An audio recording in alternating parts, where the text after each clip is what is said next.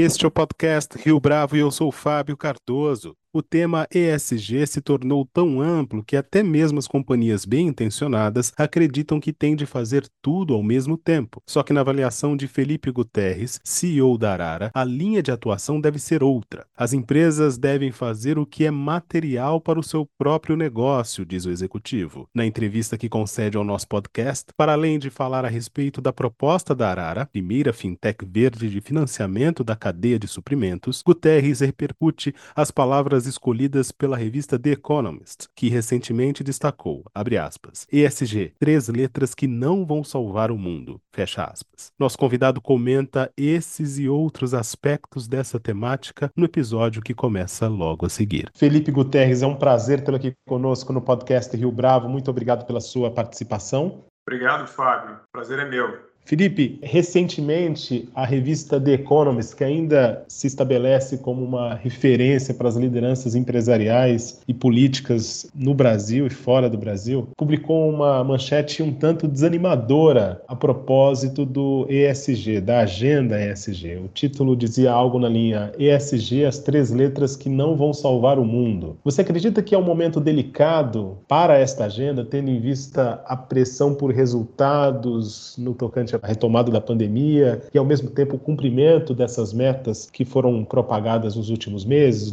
nos últimos anos? Eu acho que esse é um debate muito interessante de colocar em perspectiva.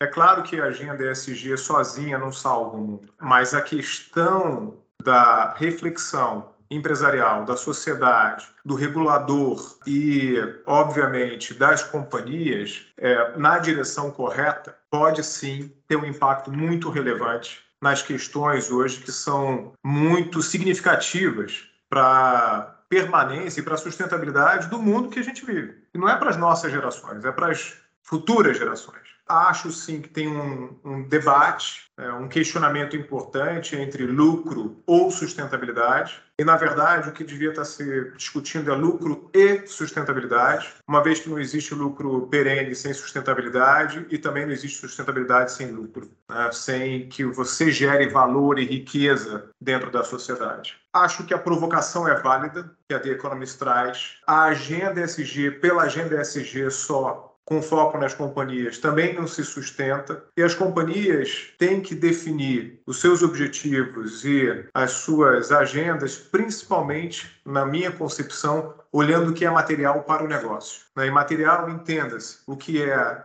que tem impacto é, financeiro ou altera a condição financeira da companhia, aumenta os riscos ou, a perform ou diminui a performance operacional aumenta os riscos da organização. Então, isso é que define como é que as empresas e as corporações né, e os líderes empresariais deveriam estar priorizando na agenda ESG. E aí sim ela pode ter uma mudança ou um impacto muito relevante no que a gente precisa fazer para manter a humanidade é, e manter o planeta pelas conversas que você tem com seus pares empresários que têm construído alternativas e mesmo iniciativas com essa direção, com esse foco, essa ressonância tem acontecido, ou seja, a, essa preocupação é comum ou a gente ainda está em estágios iniciais desse debate? Eu acho que tem os três seis, né, Fábio, que eu gosto de colocar. Alguns fazem por convicção de que a questão da sustentabilidade é tema estratégico Portanto, tem que estar na visão de longo prazo das organizações, do produto, da maneira como a companhia se enxerga dentro da visão mais longa né, do seu é, negócio. Temos que estão endereçando a agenda por compliance, por obrigação regulatória e outros por comodidade. Mas ainda existe um certo ceticismo em algumas áreas em relação à agenda, o que, na minha visão, é uma certa miopia estratégica. Porque não tem como você não trazer essas variáveis da sustentabilidade para dentro da sua definição, redesenho estratégico. E como é que a fintech de vocês se encaixa nessa história? Conta um pouco dessa abordagem, dessa trajetória de vocês, tomando como referência um pouco desses pilares que a gente comentou agora há pouco. A Arara, ela ela vem de uma crença dos seus fundadores, né, minha e dos meus cofundadores, Ram e Sud, que são ex Banco Mundial, AFC, com uma visão de mercados emergentes muito forte, é, e a nossa nosso entendimento do problema do ESG nas corporações, nas organizações.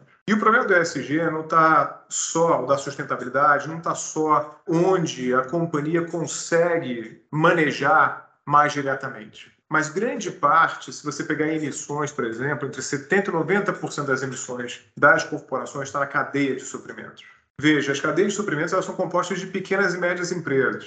Então, como é que essas pequenas e médias empresas, se as grandes estão com problemas para endereçar o tema da sustentabilidade, imagina as pequenas e médias, que estão ali lutando para sobreviver. Não tem, muitas vezes, a competência necessária, não tem os recursos, não tem o tempo. Então, ela vem exatamente para ajudar a democratizar a sustentabilidade com as pequenas e médias empresas, com foco nas cadeias de suprimentos, mas entendendo também que há de se ter um incentivo para as empresas evoluírem na agenda ESG. E ao entender também que, de novo, lucro, caixa, e sustentabilidade não são oponentes, não são excludentes, eles precisam estar integrados. Então, na nossa oferta de valor, a gente incentiva esses fornecedores que compõem uma cadeia de suprimentos a evoluírem na agenda ESG, obtendo condições de financiamento mais interessantes né, para aqueles que estão melhor posicionados ou que estão evoluindo melhor na agenda. Felipe, quando você fala em democratizar essa agenda ou implementar essas práticas para as pequenas e médias companhias, isso significa que hoje é um acesso exclusivo para um determinado grupo de é, empresas? Ou isso tem a ver especificamente com a natureza do negócio? Não, eu acho que sim. Acho que tem algumas coisas que são mais voltadas para a natureza do negócio. Você tem pequenos e médios negócios que, ao olhar da questão da sustentabilidade, são, no seu coração, negócios voltados para a sustentabilidade, mas, de uma maneira geral, dado a, a evolução das métricas, dos padrões, das discussões internacionais eh, de convergência ou não de diversos padrões, eh, essa competência, essa temática, ela ficou mais dentro é, das corporações que tinham mais recursos, seja de capital ou humano, voltadas para adaptação ou para a avaliação de onde essas companhias estavam, definição de metas e tal. E as empresas menores, por falta como eu coloquei aqui, de um competência, capital, tempo, muitas vezes é, nem sabem exatamente o que, que é a questão da sustentabilidade no seu próprio negócio. Então, o que, que a gente traz para o mercado? A gente traz uma capacidade de rapidamente essas empresas pequenas e médias acessarem onde é que elas estão na agenda ESG e o que, que elas precisam fazer para evoluir na agenda ESG, é, utilizando é, os padrões mais é, aceitos internacionalmente, que seja uma forma mais intuitiva, mais rápida e eficiente do ponto de vista de custos. Porque não adianta esse negócio que a, pequena e média ou a companhia vai demorar sei lá, semanas ou meses para conseguir ter uma ideia de onde é que ela está, para depois definir o que, que ela tem que fazer, sem entender muitas vezes os conceitos que estão por trás disso. Então, nosso trabalho foi simplificar muito esse processo para ajudar a todo o ecossistema a evoluir. E é possível parametrizar essas características para ingressar nesse grupo das empresas que compõem essa é, iniciativa ESG? Ou Sim. isso não fica, não sou artificial demais, dependendo de como essas características são apresentadas? É, eu acho que esse é um bom ponto, né? E a gente pode entrar até no debate do que, que é greenwashing, greenwishing, e de fato você é, ter ali metas e atividades e planos de ação bastante relevantes e tangíveis do ponto de vista de descarbonização, né? ou é, busca de, de metas de sustentabilidade. A nossa visão é que sim, dá a gente desenvolver uma maneira de trazer para dentro da nossa avaliação, classificação e, e construção do roadmap é, a taxonomia europeia, o, o Accounting Sustainable, uh, Sustainable Accounting Standards, uh, o TCFD, o Green Bond, quer dizer, todos esses padrões traduzidos de uma maneira intuitiva para que as companhias é, se vissem, pudessem é, definir o que, que elas precisavam fazer e fossem classificadas. Mas mais do que isso, Fábio, acho que esse é um ponto importante. Como é que você depois supervisiona e monitora? O que vai dar qualidade dos dados, o que vai dar a qualidade do progresso é como é que você monitora e você supervisiona esse processo de evolução. E a gente também está próximo das companhias com esse mecanismo de monitoramento e supervisão. Uma vez que esse monitoramento e essa supervisão são feitas, qual que é o passo seguinte em termos desse roadmap que você apontou agora há pouco, Felipe? Como que é pensado o dia seguinte dessas iniciativas? O dia seguinte, na hora que você faz o, retrato, então vou te falar um pouco antes, né? Você roda a avaliação, você tem lá um resultado da companhia, você tem uma pontuação, uma classificação em relação a outras empresas também que estão dentro da sua cadeia é, ou dentro da sua indústria. Você sabe quais são os riscos que a sua atividade tem do ponto de vista de sustentabilidade, o que, que você tem e o que você não tem. Então, portanto, a gente acena para a companhia onde é que ela está vermelha, amarela e verde, tem, as, uh, portanto, os pontos que ela precisa endereçar, no monitoramento, que é depois de um ciclo, que pode ser de seis meses, de 12 meses, o monitoramento acontece ao longo desse tempo, mas a supervisão acontece por seis ou 12 meses, você faz de novo uma aferição do que, que a companhia entregou, onde é que ela evoluiu, o que, que ela implantou, e aí você reclassifica ela. Então, de tempos, você consegue fazer um retrato de como é que essa companhia vem evoluindo do ponto de vista de sustentabilidade, com todos os parâmetros ou as perspectivas principais do ESG. As questões ambientais, as questões sociais, de relação de trabalho, questões de governança. E aí, com base nisso, e olhando também é, os pares, você tem uma boa noção de como é que essas companhias estão se comportando e você habilitou elas com dashboards, com uma plataforma para que ela acompanhe também esse, esse volume, ou esse volume de ações e esses resultados, e também consigam demonstrar para os seus parceiros onde é que elas estão, do ponto de vista de sustentabilidade. Como é que as empresas reportam essas mudanças, esses avanços? Há uma tentativa de mostrar para a comunidade, de alguma forma, que isso tem, também pode se traduzir em receita melhor, em números, em performance melhor, ou a preocupação primeira tem a ver com o cumprimento dessas metas que você apontou? Acho que isso é um ponto muito bom que você traz para a mesa. Vamos imaginar que uma companhia ou várias companhias fazem parte de uma cadeia de suprimentos de uma empresa ainda maior. Essa empresa maior tem suas metas e ela é questionada pelos seus stakeholders. Se ela é uma empresa aberta, você tem os seus acionistas claramente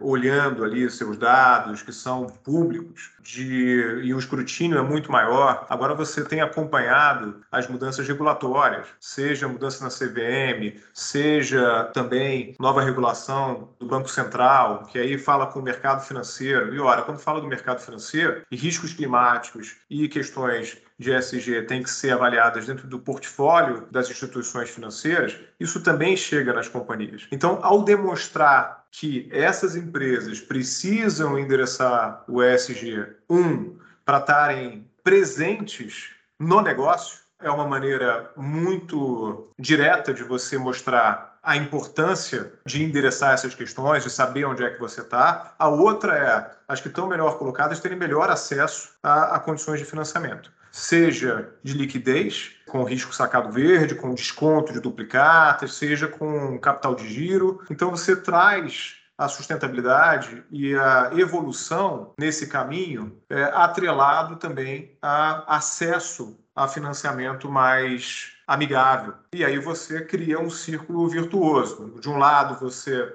demonstra que você está ou não no negócio, está alinhado ou não com seus maiores clientes, e do outro, que ao evoluir você também consegue mais financiamento, melhor condições de geração é, de caixa, mais negócio, portanto, seu negócio, a sua atividade, ela se torna mais sustentável pelo caixa e pelo lucro. Portanto, sustentabilidade e lucro não são antagônicos, eles fazem parte do mesmo círculo. E é interessante que vocês atacam, no caso da Arara, o segmento do supply chain que nos últimos anos esteve na crista da onda, para utilizar essa expressão, por conta dos efeitos e das consequências da pandemia e, mais recentemente, né, por conta do conflito ou da guerra da Rússia contra a Ucrânia, da invasão. Como é que essas pressões têm afetado um melhor ajuste a essas características das propostas ESG, tendo em vista esse cenário tão complexo, para dizer o mínimo? Felipe? Eu acho que tem, isso é um, um bom debate uma boa conversa também, porque a gente vê alguns movimentos indo na direção contrária, ou seja, por necessidade, você vê grandes patrocinadores da agenda SG do ponto de vista aí dos continentes, você vê a Europa tendo que tomar decisões difíceis de matriz energética por questões claras de necessidade é, de curto prazo que vão ao contrário do caminho necessário. Acho que sim, acho que tem uma volta do pêndulo, né, um pouco para acomodar esses choques seja o choque da pandemia, seja o choque da guerra da Rússia com a Ucrânia, mas tampouco o pêndulo voltou para o outro lado. Né? O, o pêndulo voltou algumas casas no tabuleiro, mas para avançar muitas casas é, para frente na nossa visão. Agora, o que, que acontece com as cadeias de suprimento? Você vê claramente em pesquisa recente com vários executivos de, de supply chain né, que 90% tem refletido e considerado a regionalização né, o que eles chamam de nearshoring. Então, trazer a cadeia de suprimentos mais para perto dos mercados consumidores. Ao fazer isso, você também resolve uma outra questão, que também está dentro dessa pesquisa. Na visão dos executivos, os fornecedores de nível 3, portanto, aqueles que são os fornecedores dos seus fornecedores, só 2% dos executivos de cadeia de suprimentos têm visibilidade. Então, você imagina o que é o risco ESG nesse relacionamento com a cadeia inteira. Quando você traz os fornecedores mais para perto de você, você começa a ter mais visibilidade. E você começa a engajar de uma maneira diferente esses fornecedores na agenda que você se colocou, nas métricas, nas ações e na estratégia que são materiais para o seu negócio. Acho que, voltando na questão da materialidade, para falar também da cadeia de suprimentos, acho que, que é, o tema SG se tornou tão amplo que as companhias que, até bem intencionadas, começaram a achar que tem que fazer tudo ao mesmo tempo. Na nossa visão, elas não têm que fazer tudo ao mesmo tempo. Elas têm que fazer o que é material para o negócio delas. Ah, se o S é material, tem impacto relevante para o negócio, é o S que elas têm que uh, adotar mais. Se é o E, é mais o S. Se é a governança que pegue, que tenham metas mais de governança. Se é equilibrado, então você tem uma abordagem equilibrada entre todas elas. Agora, Felipe, em que medida o cumprimento dessas metas e o alcance dessa materialidade não vai representar de forma impactante o aumento do custo para o consumidor final e até que ponto a sociedade vai estar preparada a pagar esse preço? Porque evidentemente há um custo que também se impõe a partir dessas medidas. Ou a sociedade tende a estar atenta porque esses preços virão de uma forma ou de outra? É, eu acho que tem algumas coisas que a gente precisa colocar e trazer aqui para o debate, para a discussão. E vamos olhar um pouco, vamos pegar o Brasil, né, o que, que a gente está vivendo. Então, você vê que antes da pandemia, o índice de analfabetismo era 9%. Né? Em 2022, ele vai a 18% você tem um problema de analfabetismo que dobrou em dois anos por conta da pandemia. O Brasil ele tem 2,7% dos habitantes do planeta, mas em termos de assassinatos a gente concentra 20%. Se a gente olhar a maneira como a gente maneja terra, agricultura, a maior parte das emissões brasileiras vem daí. Então isso tem um custo também né, Fábio? Sim, a violência tem um custo, o analfabetismo tem um custo. Então, a gente precisa entender o que, que é o endereçamento do ESG e o custo que, que é, vem desse endereçamento, ou se é, se ao endereçar, a gente está resolvendo também problemas que são problemas é, fundamentais da economia e da sociedade é, do nosso país, pegando o Brasil como um exemplo específico. O que, que eu vejo que é transformacional é a tecnologia. A gente não pode considerar que os planos de ação na frente SG eles vêm desacoplados da tecnologia. Então, como é que você traz a tecnologia também para que você ganhe eficiência dentro da, da estrutura, da adaptação e mesmo no, no, no combate às externalidades causadas pela sua atividade de maneira eficiente? Pode ser que num primeiro momento você tenha um custo um pouco maior, mas o, no médio e longo prazo, é, a busca tem que ser por eficiência. Né? Qual é o custo de você é, viver sem saneamento, né? ou você o custo de sanitário de você ter uma população exposta à poluição, é, a doenças. Então, assim, Tem um outro custo que ele é um pouco escondido é, quando a conversa é, parte para a direção um pouco do, do questionamento do quanto que pode até ser inflacionário o endereçamento da questão é, de sustentabilidade no momento onde você tem uma situação inflacionária global. Mas acho que o debate cai um pouco quando você olha mais para médio e longo prazo, você traz a tecnologia para dentro da conversa. Se você pegar o custo da, de energia renovável há 15, 20 anos atrás e comparar com o custo de energia renovável hoje, seja é, também para implantação, instalação, é uma mudança absurdamente dramática do ponto de vista de redução de custo, do ponto de vista de viabilidade. Se você falasse 20 anos atrás de carros elétricos, todas as iniciativas de carros elétricos tinham ficado no meio do caminho, porque você não tinha tecnologia suficiente. Hoje você tem um movimento de é, grandes players automobilísticos que sempre foram voltados para é, outro tipo de motorização para essa direção, né? direção dos carros elétricos, da eletrificação da, da mobilidade tem que colocar o componente da tecnologia também na conta. Felipe Guterres, foi um prazer tê-lo aqui conosco no podcast Rio Bravo. Muito obrigado pela sua participação, pela sua entrevista. Obrigado, Fábio. Grande abraço. Até a próxima. E esta foi mais uma edição do podcast Rio Bravo. Ouça, comente e compartilhe. Gostou da experiência? Nós da Rio Bravo estamos aqui para lhe oferecer o conteúdo mais adequado para a sua melhor tomada de decisão. E no site www.riobravo.com.br você conhece mais a respeito da nossa história. No Twitter, o nosso perfil é @podcastRioBravo.